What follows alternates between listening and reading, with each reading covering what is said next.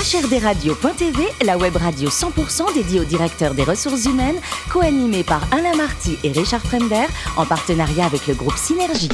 Bonjour à toutes et à tous, bienvenue à bord de HRDRadio.tv. Vous êtes 12 000 directeurs des ressources humaines et dirigeants d'entreprise abonnés à nos podcasts et on vous remercie d'être toujours plus nombreux chaque semaine à nous écouter. Vous pouvez réagir sur les réseaux sociaux, notre compte Twitter, HRDRadio, Thierry Dubat TV. À mes côtés, pourquoi animer cette émission Sophie Sanchez, directrice générale du groupe Synergie. Bonjour Sophie. Bonjour Alain. Ainsi que Richard Fremder, rédacteur en chef adjoint de HRDRadio.tv. Bonjour Richard. Bonjour Alain. On parle des Big Four aujourd'hui. Tout à fait Alain. L'un des Big Four. Oui, oui, oui, exactement, puisque nous recevons Audrey de Conclois, DRH d'EY. Bonjour Audrey. Bonjour. Alors, vous êtes né au Maroc, vous allez y rester 18 mois, et après un parcours généraliste plutôt orienté communication, vous allez bifurquer vers les RH. Pourquoi ce choix?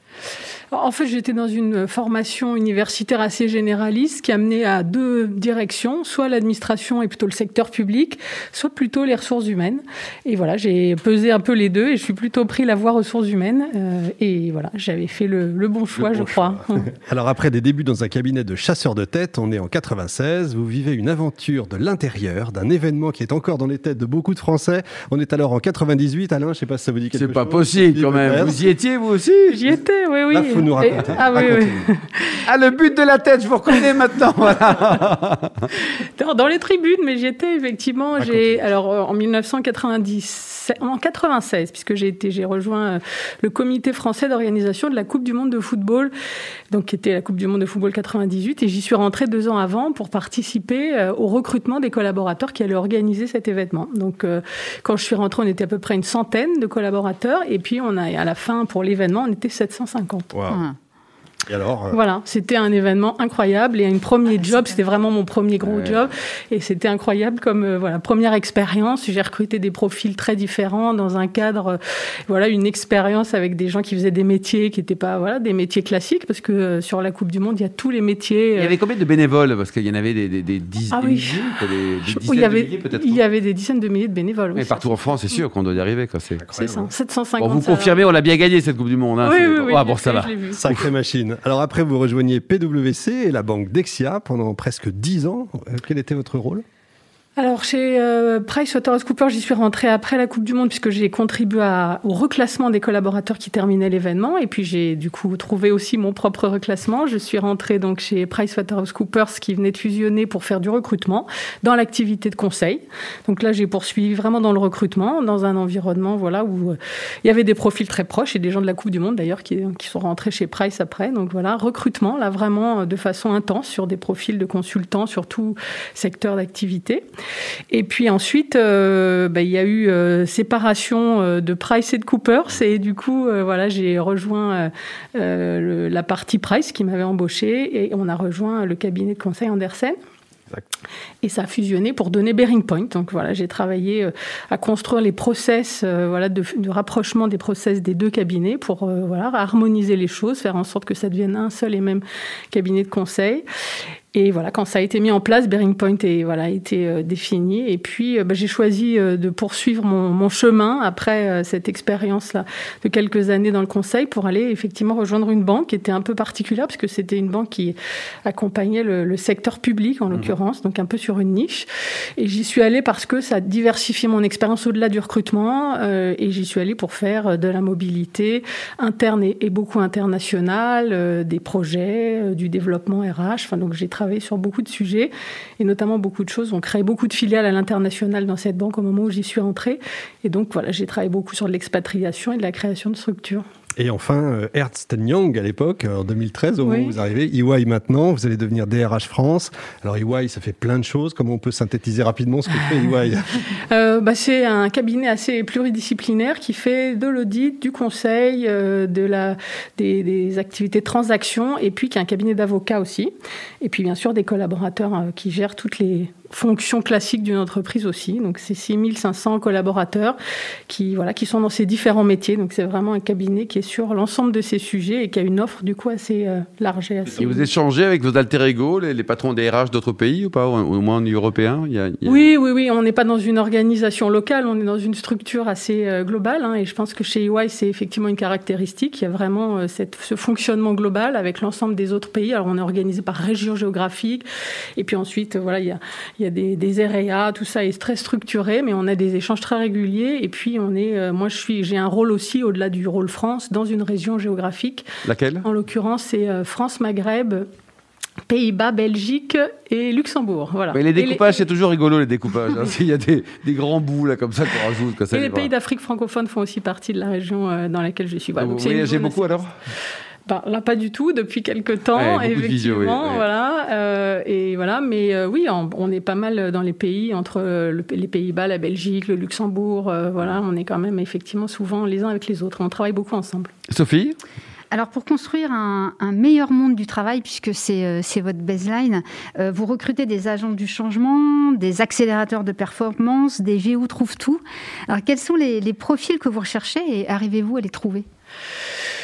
Alors, on cherche des. Il y a beaucoup de profils différents, effectivement. Donc, on cherche des, auditeurs, des gens qui viennent nous rejoindre pour travailler hein, sur ces missions d'audit. On a des consultants sur des secteurs euh, très différents. On fait, euh, voilà, de la, effectivement, de la conduite du changement et on fait aussi euh, de la cyber. On fait aussi des missions de conseil financier. On fait, enfin, donc il y a, il y a beaucoup de, de, domaines sur lesquels on recrute. donc, on est très actif sur le recrutement parce qu'on a effectivement besoin de profils très variés. Euh, donc euh, voilà, on les cherche, euh, on les cherche un peu dans différents environnements. On a euh, beaucoup de réseaux en place chez EY. Il y a quelque chose qui fonctionne très bien, qui est ce, cette dimension réseau. Les gens qui passent chez nous, on reste souvent très proche avec eux ensuite, et du coup, on a beaucoup aussi effectivement de gens qui nous envoient des collaborateurs et des gens de chez nous qui nous aident aussi à faire venir des collaborateurs. Ça, c'est quelque mmh. chose de précieux dans nos recherches qui sont nombreuses de recrutement. Et de, de fait de la notoriété de la marque, j'imagine que vous avez un flux aussi de, de candidatures naturelles euh... Oui, oui, oui, on a un flux, mais le marché était. Ouais. Alors, il y, y, a la période Covid, bien sûr, qui est venue un peu bouleverser tout ça, mais effectivement, euh, le, le, marché était quand même tendu et on, pour trouver les profils qu'on cherchait, on avait effectivement besoin euh, parfois d'être à la lutte pour les faire venir chez nous, malgré la marque, effectivement, qui, a, qui draine. On reçoit à peu près 50, 50, 60 000 CV par an. Ouais, quand même. Mmh, C'est beaucoup. Hein. Alors, le, vous le disiez, l'état d'esprit d'EY est, est, international et, et pour euh, entre, entretenir cet état d'esprit, vous construisez des, des, programmes de mobilité pour offrir à vos collaborateurs des expériences à l'étranger. Donc là, dans un contexte, de, un contexte sanitaire mondial difficile, comment vous avez euh, géré le sujet? Alors, euh, il y a des parcours effectivement euh, de mobilité pour euh, les jeunes qui ont une première expérience et qui veulent aller se tester. On a des programmes pour les envoyer dans nos bureaux EY. Donc, il y a des programmes destinés aux plus jeunes. Il y a des programmes aussi pour les plus expérimentés. Donc, on avait, euh, on a effectivement tout un réseau de gens qui sont à l'étranger. Euh, bon, certains sont revenus, mais la majorité sont restés effectivement dans les pays. Et c'est vrai qu'aujourd'hui, ben, on, a, on a probablement moins de mobilité qu'on a pu avoir par le passé, effectivement, dans les années précédentes. Euh, et aujourd'hui, on gère la mobilité aussi des collaborateurs. Et ce qu'on essaie de faire, c'est de la mobilité qui soit internationale, certes, mais aussi au travers de différentes compétences qu'on propose chez EY pour que les gens puissent construire leur parcours de mmh. carrière avec de plus en plus d'autonomie sur la façon de le faire. Et on essaye de voilà, leur donner les moyens de pouvoir construire la diversité de leur parcours et de, voilà, de pouvoir voir différentes choses qui leur donnent envie de rester avec nous, effectivement, mmh. un peu plus longtemps. Alors, du fait de votre organisation internationale, on imagine que vous étiez équipé pour, pour travailler à distance euh, déjà depuis un, certain temps. Mais est-ce que vous avez tiré des, des, enseignements de cette période de, de télétravail forcé pour, pour tout le monde?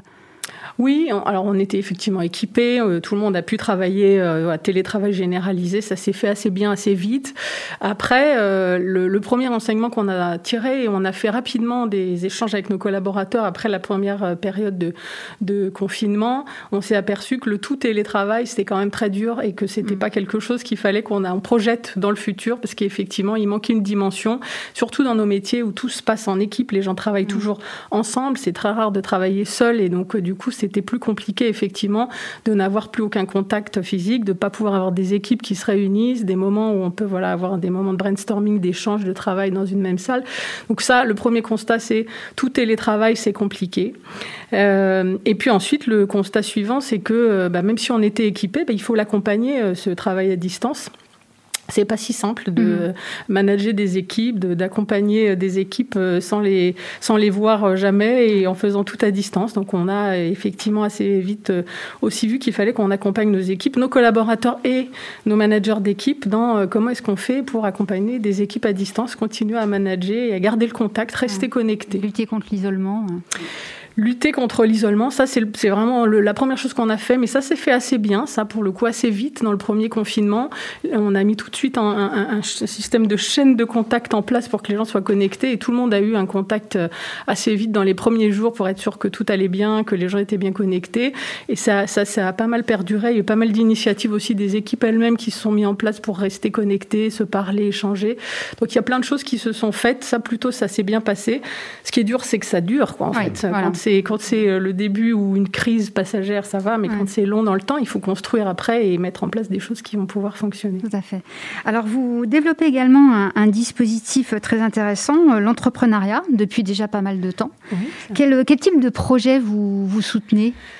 Alors, en fait, on propose à des jeunes. Alors, c'est plutôt au départ, on avait un programme effectivement pour proposer ça à des jeunes qui sortaient de d'école et qui avaient envie de se tester à l'entrepreneuriat, mais qui en même temps, voilà, avaient un intérêt de découvrir et commencer à se former aussi en entreprise.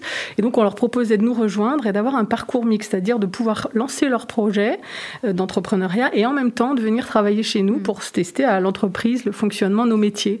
Et donc, ils avaient un temps partagé, alors soit euh, quelques jours par semaine sur leur projet et quelques jours pour l'entreprise, soit ils, faisaient des périodes plus longues entreprise et, et projet, et du coup, euh, voilà, ils pouvaient mener les deux de, en parallèle et ensuite décider de voilà ce qu'ils souhaitaient pour la suite, mais en ayant pu aller au bout des deux expériences.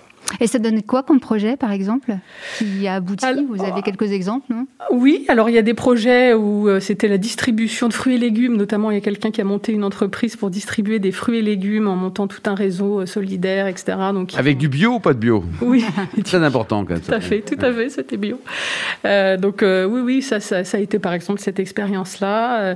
Enfin, il y a des choses qui sont plus dans le domaine de la technologie aussi, qui ont mhm. été lancées chez nous. Enfin, c'est un peu, c'est assez varié. Pour le coup, on n'a pas choisi euh, les projets, on a plutôt choisi les personnes et leur volonté. Et puis ensuite, euh, voilà, on, a, on les a accompagnés. Et ce qu'on fait pour eux, c'est qu'on met à disposition les compétences de notre mm. cabinet pour pouvoir les aider s'ils ont des sujets juridiques ou fiscaux, des sujets euh, financiers, des sujets. Enfin voilà, on a quand même un, un grand panel de compétences, comme on le disait au début. Donc ça a pu les accompagner effectivement dans leur entrepreneuriat.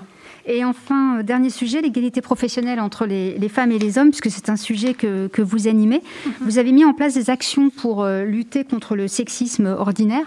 Pourquoi euh, ce sujet et, qu'avez-vous mis en place comme, euh, type d'action?